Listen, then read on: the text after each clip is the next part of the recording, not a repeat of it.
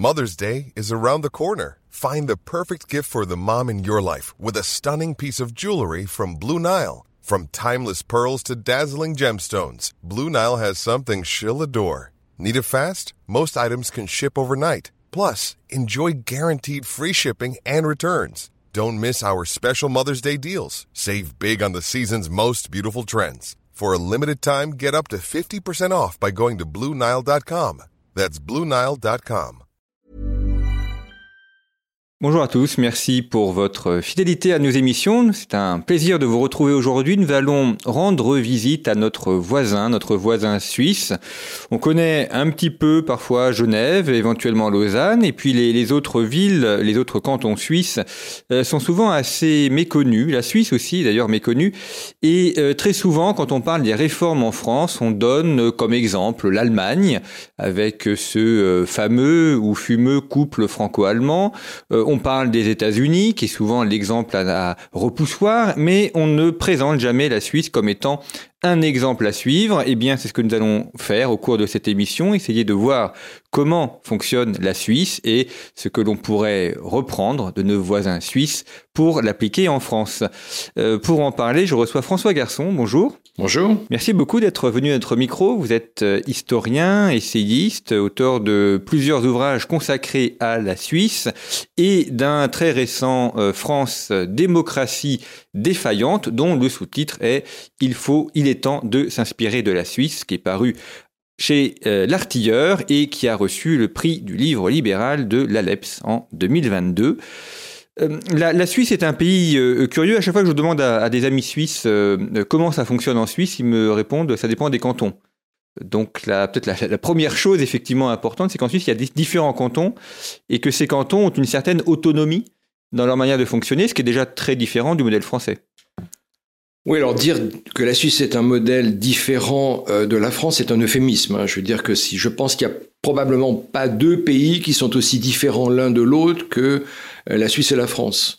Euh, la France est un pays qui est centralisé, bonapartiste, colbertiste, étatiste.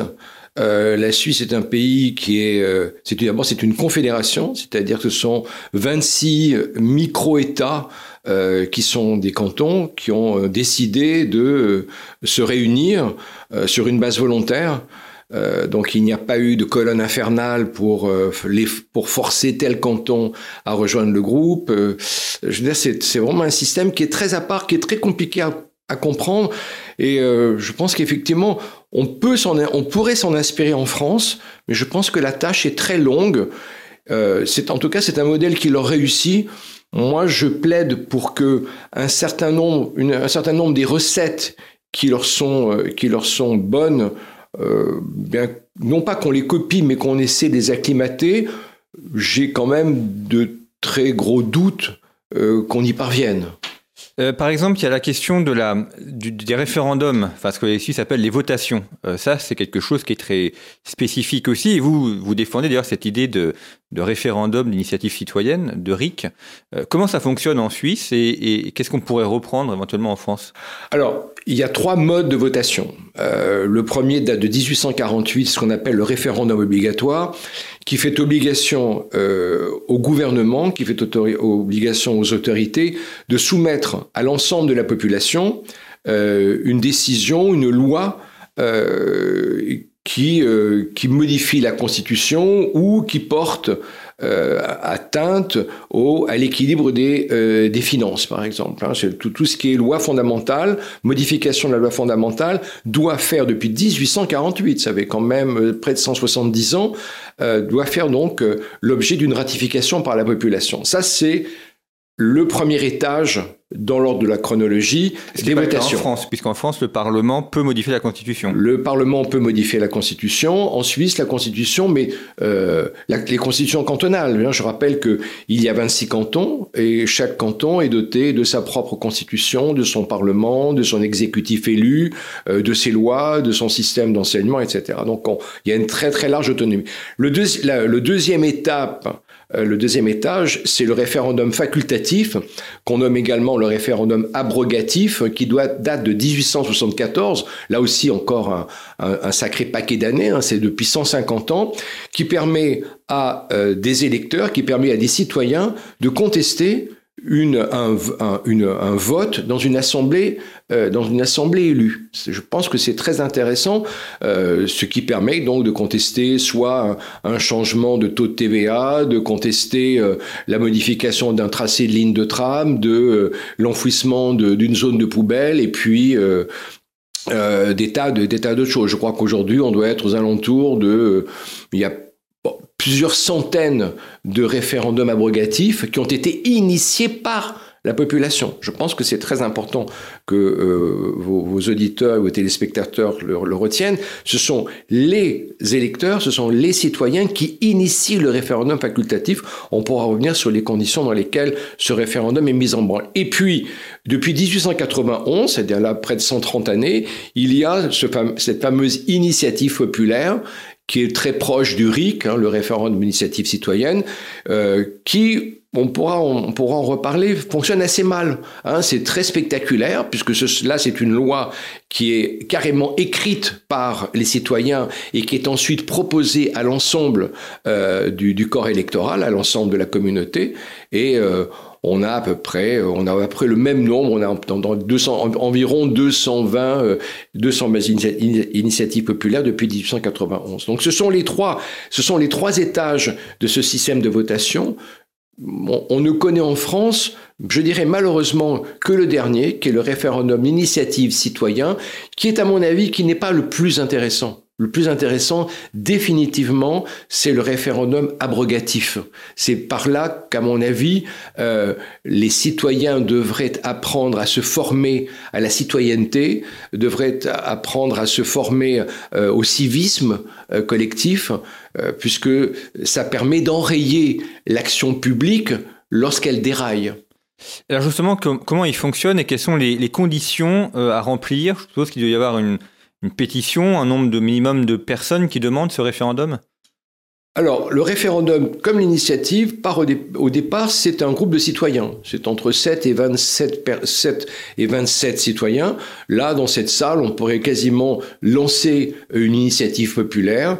Euh, charge à nous ensuite d'obtenir le quorum de signature qui varie selon les cantons pour les, les, les votations de nature cantonale, de nature communale et de nature fédérale. Hein, grosso modo, on a entre 2 et 3% du corps électoral qui doit d'abord signer la pétition que dans cette salle, dans ce studio, euh, nous avons rédigé, nous avons fait ensuite valider.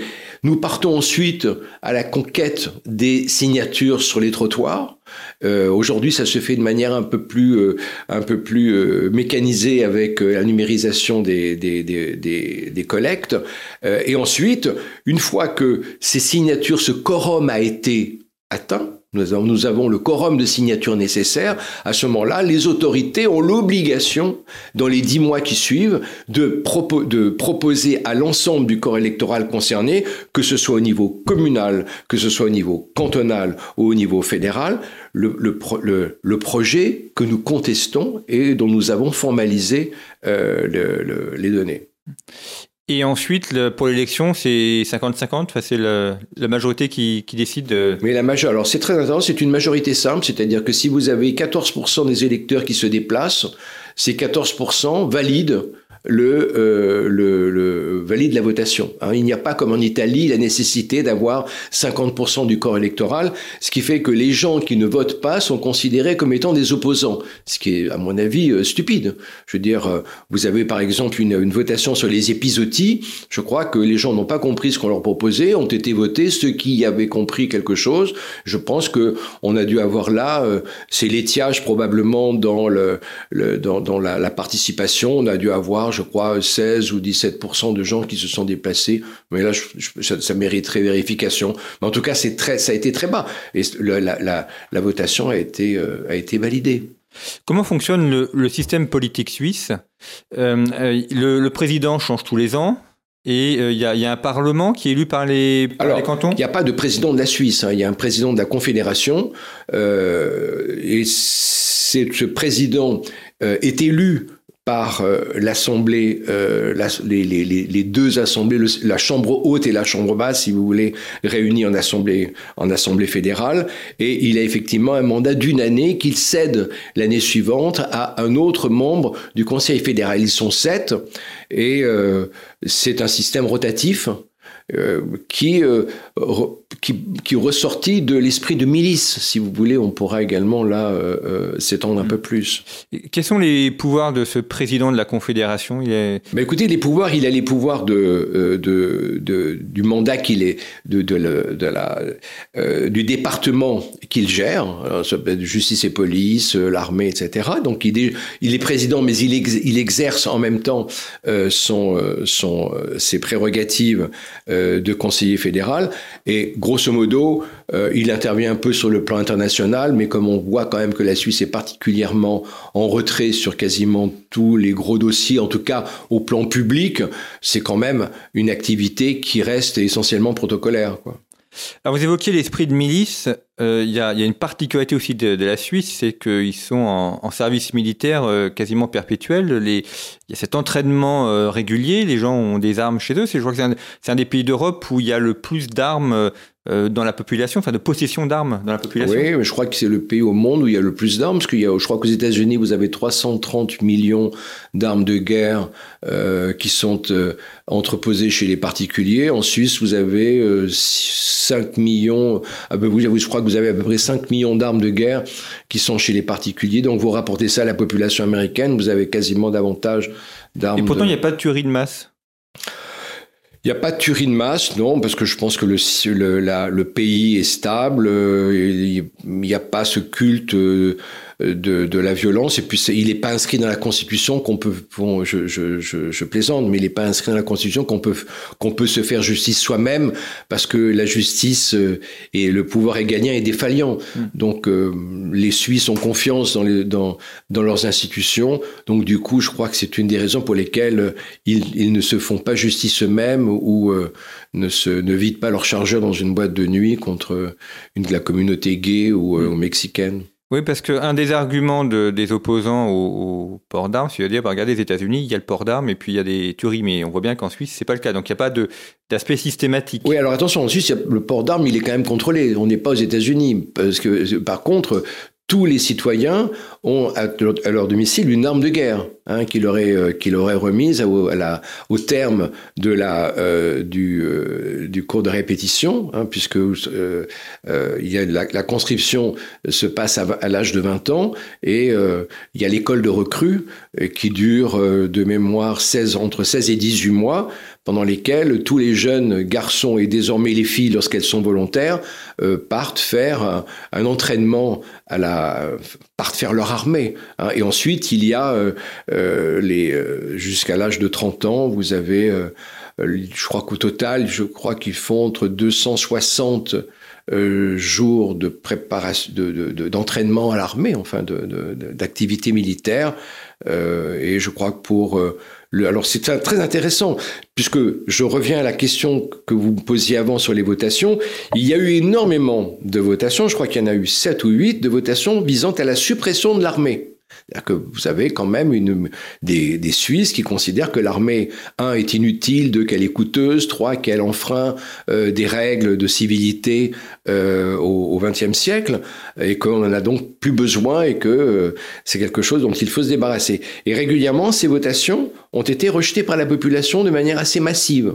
Mais les autorités ont quand même noté qu'à travers ces votations, il y avait un malaise dans la société suisse, notamment après euh, que la génération 68 tarde ait euh, manifesté de manière de plus en plus bruyante et parfois violente son opposition à l'armée. Donc, qu'est-ce qui a été créé? Un service civil.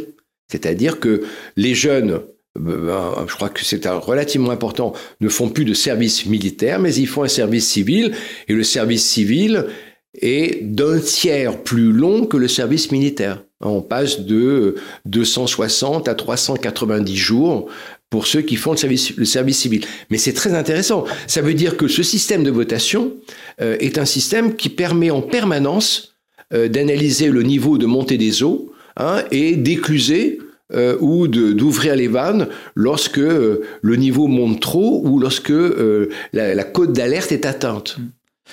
On, a longtemps connu les Suisses comme étant des gardes suisses hein, qui se vendaient à, l'Europe. C'était l'origine des mercenaires en Europe. Il y avait cette expression à l'époque moderne, on disait point d'argent, point de Suisse.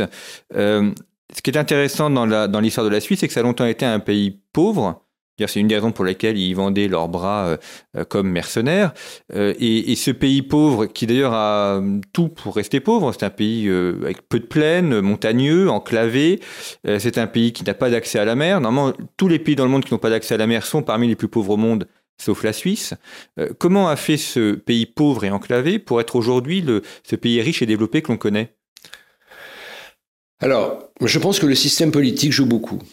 C'est-à-dire que vous avez une capacité de réactivité très grande lorsque le pouvoir est détenu au niveau local. Je dis pouvoir, un réel pouvoir.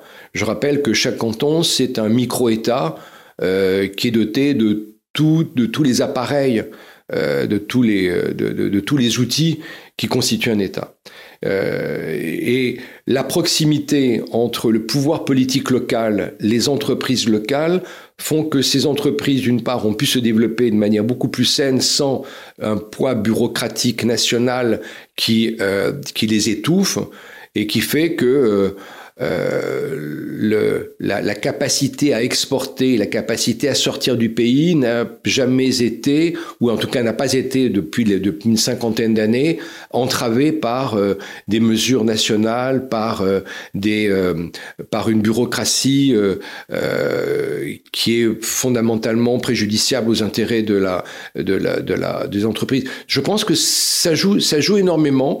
Alors, s'il fallait décortiquer la raison pour laquelle je ne parle pas de décentralisation, mais l'extrême euh, diversification euh, euh, du pouvoir politique est un facteur qui, favorise cette capacité à sortir du pays.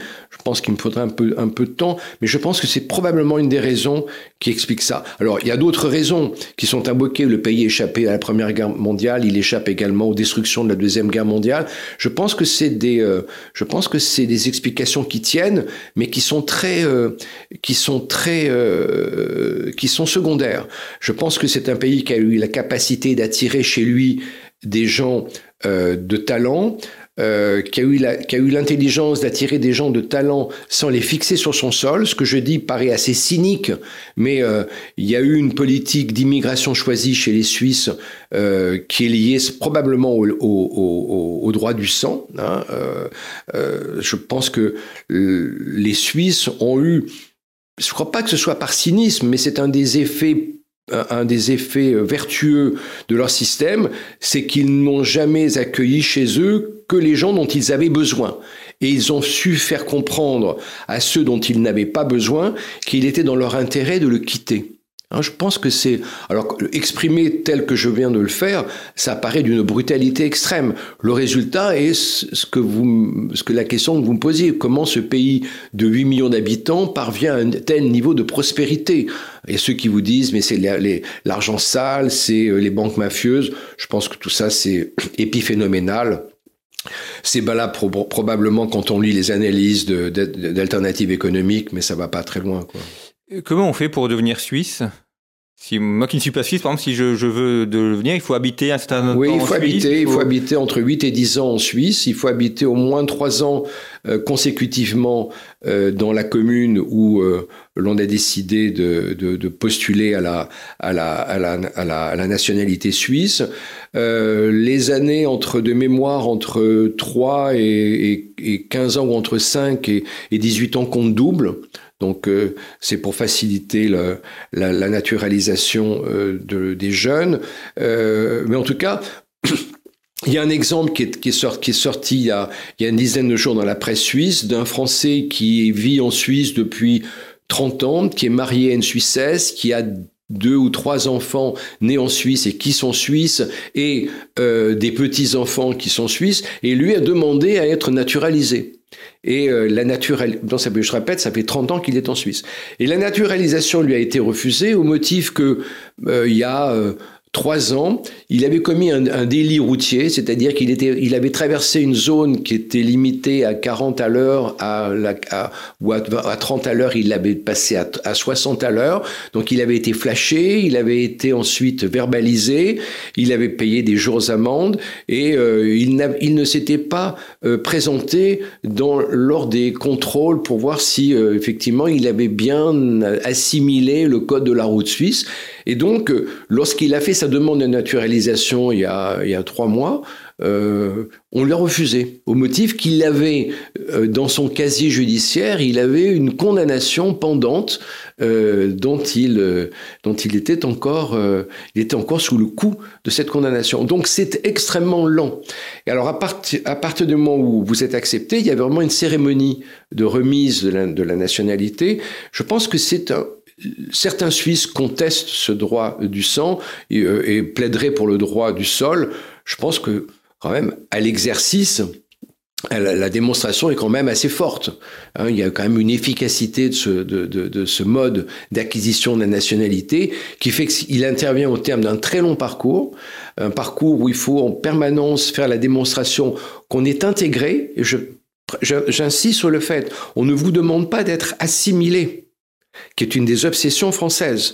Vous pouvez être macédonien et continuer à pratiquer chez vous tous les cultes de, s'il y a des cultes particuliers en Macédonie ou en Croatie ou au Kosovo, mais on vous demande simplement de respecter les règles, les usages et les lois du pays dans lesquels vous désirez euh, vous établir et dont vous désirez acquérir la nationalité. Je pense que c'est très important. Hein. Il y a la nécessité de s'intégrer, mais il n'y a pas d'obligation de s'assimiler. Et vous avez, en conséquence, vous avez quasiment 25% de la population suisse aujourd'hui qui vit en parfaite harmonie avec les indigènes et qui est étrangère. 25%. Hein, je, il n'y a pas un pays au monde euh, Peut-être aujourd'hui au Liban, à cause des réfugiés syriens, mais vous n'avez pas un pays au monde où vous avez une telle quantité d'étrangers qui vit en coexistence pacifique avec la population, avec la population autochtone. Il y a un autre euh, élément très surprenant en Suisse, surtout quand on regarde côté français, c'est leur système éducatif. Euh, ils n'ont pas euh, ces grandes écoles qui font la, fierté française. ils n'ont pas ces grands corps de l'État également, qui là aussi sont pour certains, du moins, un élément de fierté française. Mais comment font-ils euh, sans Polytechnique, sans Sciences Po, sans tous ces concours qui, qui contribuent à, la fierté française? Oui, alors, Polytechnique, ils en ont. Et ils en ont deux. Il est plus renommé d'ailleurs que la France. Et, vous avez l'école polytechnique fédérale de Zurich, qui je crois a été créée en 1854, et l'autre à Lausanne, qui assez récente. Hein. Elle est ancienne sous une autre appellation et elle a été euh, devenue école politique fédérale de Lausanne. C'était les pulls avant, il y a, je crois, une vingtaine d'années. Je rappelle quand même que ces deux écoles polytechniques, au plan international, je dis bien dans tous les rankings internationaux. Euh, je veux dire, quand vous êtes japonais, quand vous êtes russe ou quand vous êtes américain, si vous devez venir faire une thèse en Europe, euh, la probabilité que vous atterrissiez sur le plateau de Palaiso à l'école polytechnique où j'ai enseigné pendant 20 ans est très très très faible par comparaison avec la perspective de se retrouver à Zurich ou à Lausanne. Hein, euh, donc, euh, ils ont des écoles polytechniques, euh, ils ont, il y a 10 universités cantonales. ces universités cantonales sont également, pour deux d'entre elles, sont devant toutes les universités françaises. Aujourd'hui, on a eu une politique en France de faire des, gigantesques porte-avions de 100 000 étudiants pour remonter dans les classements internationaux. Ça a un peu réussi. Je rappelle que les universités suisses, la plus grosse, je crois, est à Zurich. Elle fait 23 000 étudiants. Berne doit avoir dans les 20 000. Genève dans les, dans les 17 000. Donc, c'est des universités de taille euh, normale. Hein. Je, je, rappelle que les universités aux États-Unis, à part Berkeley, euh, sont des universités de 20 000 étudiants, 25 000 étudiants. Oxford, c'est 20 000 euh, ou 18 000 et Cambridge, c'est 22 000. C'est des tailles normales. Hein, avoir des, des, conglomérats de 100 000 étudiants pour, dans la perspective de monter euh, dans les rankings est quelque chose d'absurde. Enfin, si ça fait plaisir à leur président, pourquoi pas? donc, le système est un système qui est fondé sur la concurrence. Hein, dans la charte des universités suisses, il est écrit que les établissements sont en concurrence. C'est un mot qui, moi, dans mon université, est tabou. Hein, si vous parlez de concurrence, on, vous renvoie au marché, on vous renvoie au capitalisme et on vous renvoie au CAC 40. Non, les universités suisses sont en concurrence.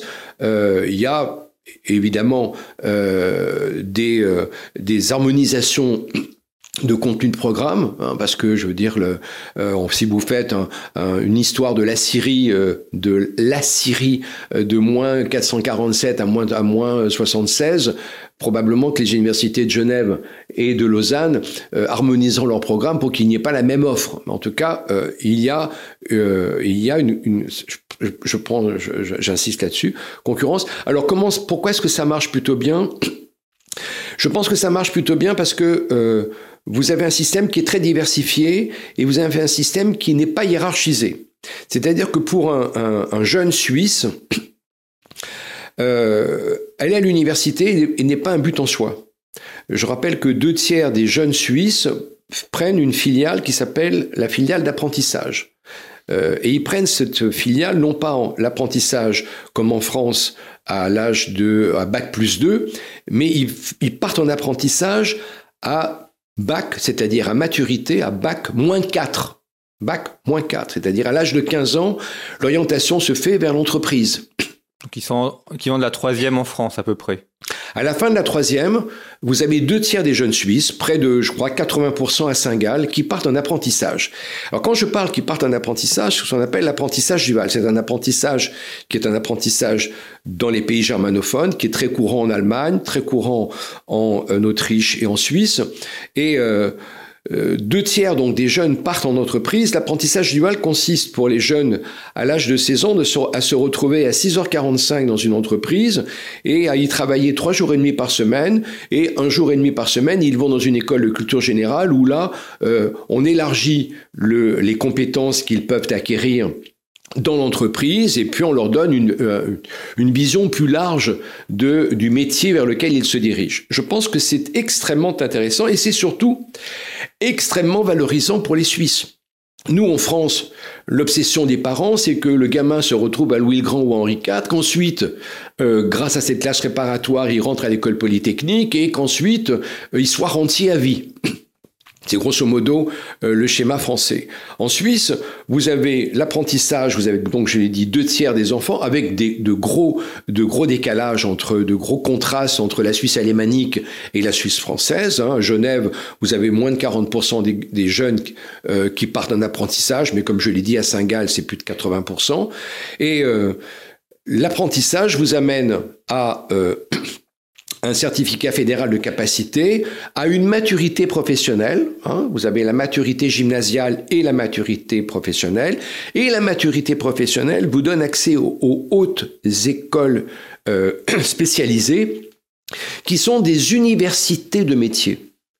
Et l'intégration dans ces universités de métiers est quasiment aussi prestigieux que rentrer à l'école politique fédérale de Zurich. C'est quelque chose qui est impensable en France, puisqu'en France, on a un seul modèle, hein, c'est le, bon, le, bon collège, le bon lycée, l'excellente classe réparatoire et euh, trois écoles. Je dis bien trois écoles qui sont des écoles microscopiques.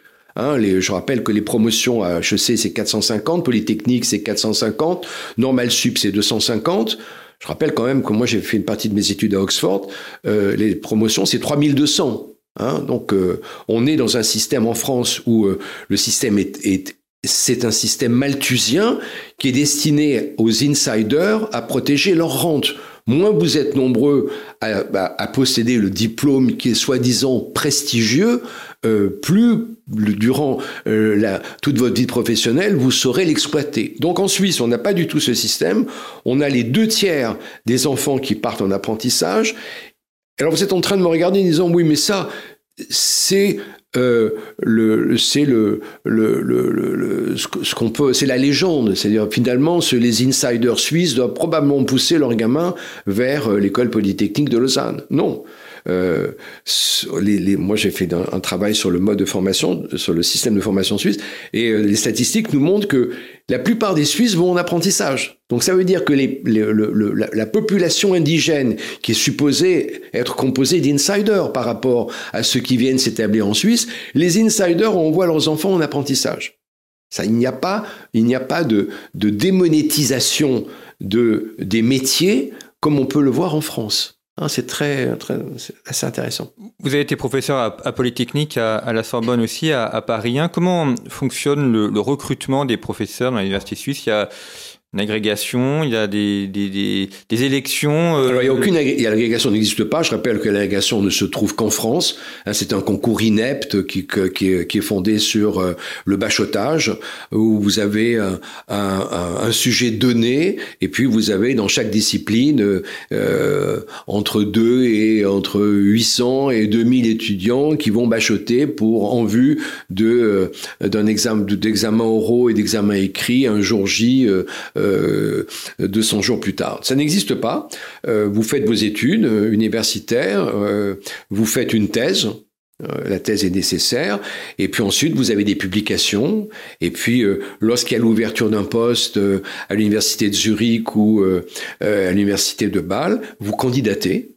et vous avez un, un, jury composé de Suisses, mais toujours d'étrangers, hein, qui regardent dans les dossiers reçus qui peuvent euh, composer la short list de 3 à 4 euh, candidats. On les fait venir, on paye leur voyage, on paye leur, euh, leur séjour à l'hôtel lorsqu'ils doivent séjourner une nuit à l'hôtel, et puis à la fois ils donnent un cours devant des étudiants et un séminaire de recherche devant les collègues. Euh, le recteur de l'école polytechnique de Zurich me disait que le coût de recrutement d'un professeur, que vos téléspectateurs écoutent bien, leur coûte 100 000 francs, c'est-à-dire 100 000 euros. Recruter un prof coûte 100 000 euros à l'établissement. Et il me dit, c'est rien comparé à la durée de vie de ce professeur recruté dans l'établissement et aux dégâts qu'il est capable de commettre si la sélection en amont est négligée ou est bâclée. Donc on a un véritable processus de recrutement qui est lourd, qui est lent, euh, mais euh, qui, a pour contrepartie des profs d'excellence et euh, la, la, preuve qu'on a affaire à des gens qui sont excellents, c'est le, la place où se situent ces établissements dans la hiérarchie internationale des établissements d'enseignement supérieur. La Suisse occupe euh, euh, elle a la meilleure école d'ingénieurs de langue allemande et elle a la meilleure école d'ingénieurs de langue française. Euh, en France, quand on est professeur à l'université, on, on, y a avis qu'on soit bon ou mauvais et qu'on fasse des choses ou pas. En Suisse, c'est pareil, on a un poste à vie ou on peut Alors, en, en, France, c'est ce qui m'est arrivé. Hein. Vous, êtes, vous êtes prof à vie euh, le soir même de votre élection. Hein. Euh, je ne connais pas euh, d'enseignant du supérieur qui ait été écarté de son enseignement ou qu'on a démis de, son, de son titre pour quelque raison que ce soit, éventuellement peut-être vol, viol, je ne sais pas. Je crois que c'est c'est epsilonesque. En Suisse, non, vous êtes recruté pendant trois ans, ce qu'on appelle des tenure track. C'est-à-dire que vous, avez, vous êtes recruté sur une période de 4 ou 6 ans. Au terme des deux ou de la troisième année, selon que le, tenure track c'est sur, euh, sur 4 ou 6 ans, vous avez un entretien avec, euh, avec la direction de l'établissement qui vous dit que euh, par rapport à ce sur quoi vous vous étiez engagé quand vous avez été recruté, vous êtes en retard, en avance, vous avez dévié de votre trajectoire, vous semblez dérailler, ou euh, les, évaluations faites par les étudiants ne conviennent pas parce que vous bafouillez, vous bâclez vos cours, vous ne venez pas, vous n'assurez pas vos permanences. Donc euh, il y a un système par lequel on mesure la productivité euh, mot, tabou en France, hein, on mesure la productivité et l'efficacité du prof avant de le, euh, de, de, de, le sacrer comme prof à vie, hein, pendant entre 4 et 6 ans. Et au bout de 4 ou 6 ans, si l'évaluation dont la première alerte a eu, a eu lieu à la moitié de la tenure track, si au bout de la tenure track, le professeur ne convient pas, il, on, lui on lui est demandé de quitter l'établissement. Donc c'est vrai que euh, c'est quelque chose que la France ne connaît pas. Et dans l'enseignement secondaire, ils ont un système d'éducation nationale aussi euh Alors, le système secondaire est cantonal. Hein, euh, il est cantonal jusqu'à jusqu'à l'équivalent de notre troisième. Et ensuite, il y a une harmonisation au, niveau, au niveau fédéral. Mais le, le système d'éducation est profondément cantonal.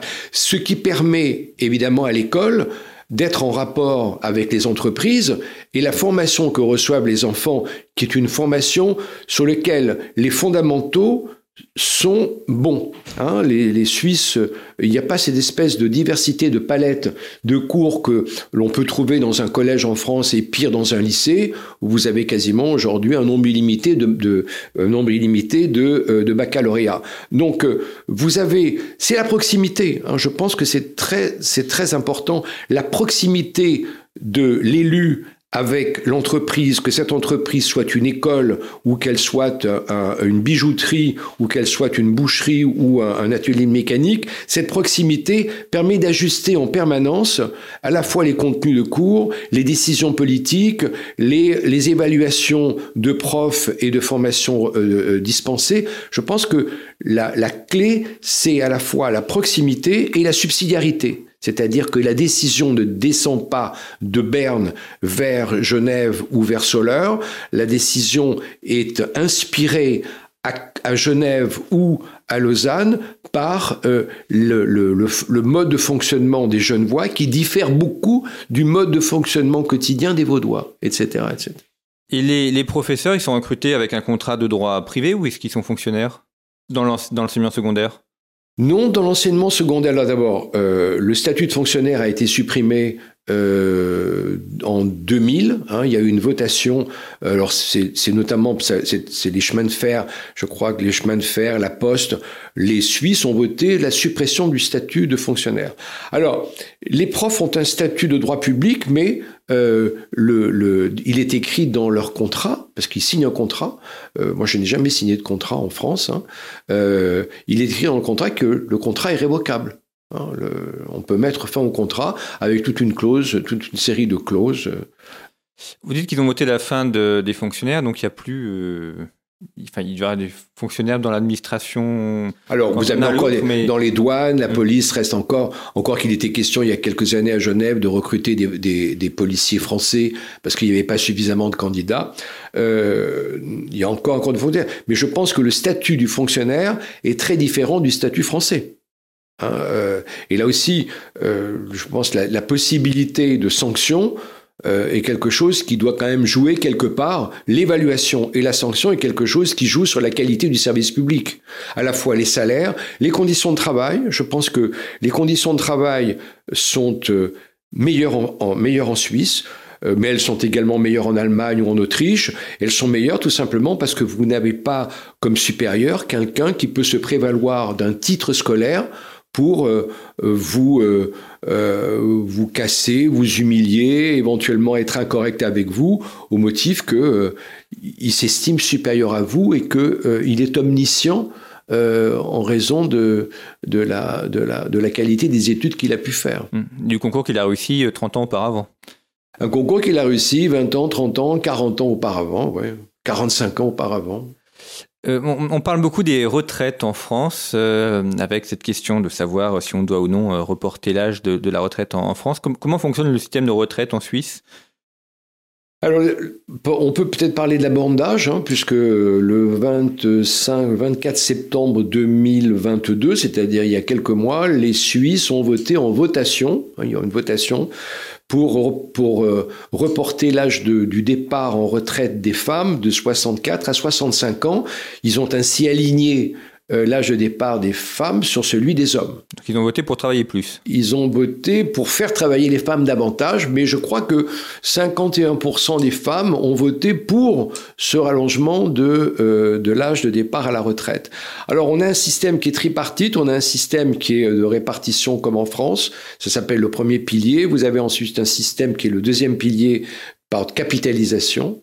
Euh, non, le, deuxième pilier, c'est un système où les entreprises, les, établissements contribuent à part quasi égale avec, euh, avec l'intéressé. Puis vous avez un troisième pilier qui est un système par capitalisation où les gens cotisent eux-mêmes euh, en prévision d'une retraite qu'ils estiment être peut-être insuffisante. Grosso modo, quand vous partez en Suisse à la retraite, vous avez 70% de votre dernier salaire. Donc s'il y a une vraie perte de pouvoir d'achat, ce qui n'est pas le cas dans beaucoup euh, de ce qui n'est pas le cas en France dans, dans pas mal de pas mal de, d'occurrences. Je pense la fonction publique, vous perdez pas euh, vous perdez pas 30% de votre dernier salaire. En tout cas, c'est pas ce qui m'est arrivé. Euh, donc euh, le système est équilibré. La grande crainte des Suisses, c'est dans 15 ans, 20 ans, ils risquent de ne plus l'être. Donc c'est quand même euh, une problématique de, de luxe. Oui, parce que nous, il n'a jamais été équilibré et on sait que dans 15 ans, il le sera encore moins. Oui, et puis surtout, la retraite des fonctionnaires en France n'est provisionnée nulle part, donc euh, en, tant, en tant que retraite. Euh, dernière euh, question, François Garçon. On n'a pas évoqué le système bancaire suisse. Alors ça, c'est aussi un des lieux communs. On pense souvent, hein, quand on à la Suisse, au, secret bancaire, à l'évasion fiscale. la, la, question fiscale en Suisse, elle dépend là aussi des cantons. Chacun a une autonomie fiscale. Alors la concurrence, la concurrence fiscale, pour les Suisses, c'est pas l'Irlande. La concurrence fiscale des Suisses, elle est inter-suisse. C'est la concurrence entre Zug et Genève, entre Vaud et Schwyz, et euh, Zurich et, euh, Bâle. Euh, on, est, je crois qu'il y a l'étiage se situe aux alentours de 11%.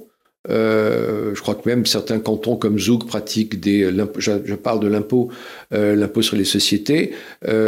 donc on est on est dans un système où la, bataille se fait entre les cantons. Hein, c'est quelque chose que l'on peine à imaginer en France, mais c'est, euh, je crois que Novartis avait quitté euh, le canton de Vaud et s'était même déplacé d'une commune à l'autre, puisque vous avez euh, un, système fiscal qui peut, qui, peut, qui peut se différencier entre les cantons, ça c'est certain, mais également à l'intérieur d'un canton entre les communes. Hein, puis comme vous avez 2200 communes à peu près, euh, vous, avez, euh, vous risquez d'avoir des, surprises au niveau fiscal qui justifient le déplacement de votre siège social d'une commune à l'autre à l'intérieur d'un même canton au motif que telle commune euh, vous fait une offre qui est plus alléchante. Donc une vraie concurrence effectivement fiscale, ce qu'on est, ce qu'on n'a pas en France. D'ailleurs, il y a aucune, euh, quasiment aucune autonomie, euh, aucune autonomie financière ou fiscale euh, des communes. Les, les, communes en France ont de, moins en moins de pouvoir. Merci beaucoup François Garçon de nous avoir présenté notre voisin, enfin qui est un voisin frontalier, mais vous l'avez vu, c'est un autre monde en matière de philosophie politique, en matière de pratique politique.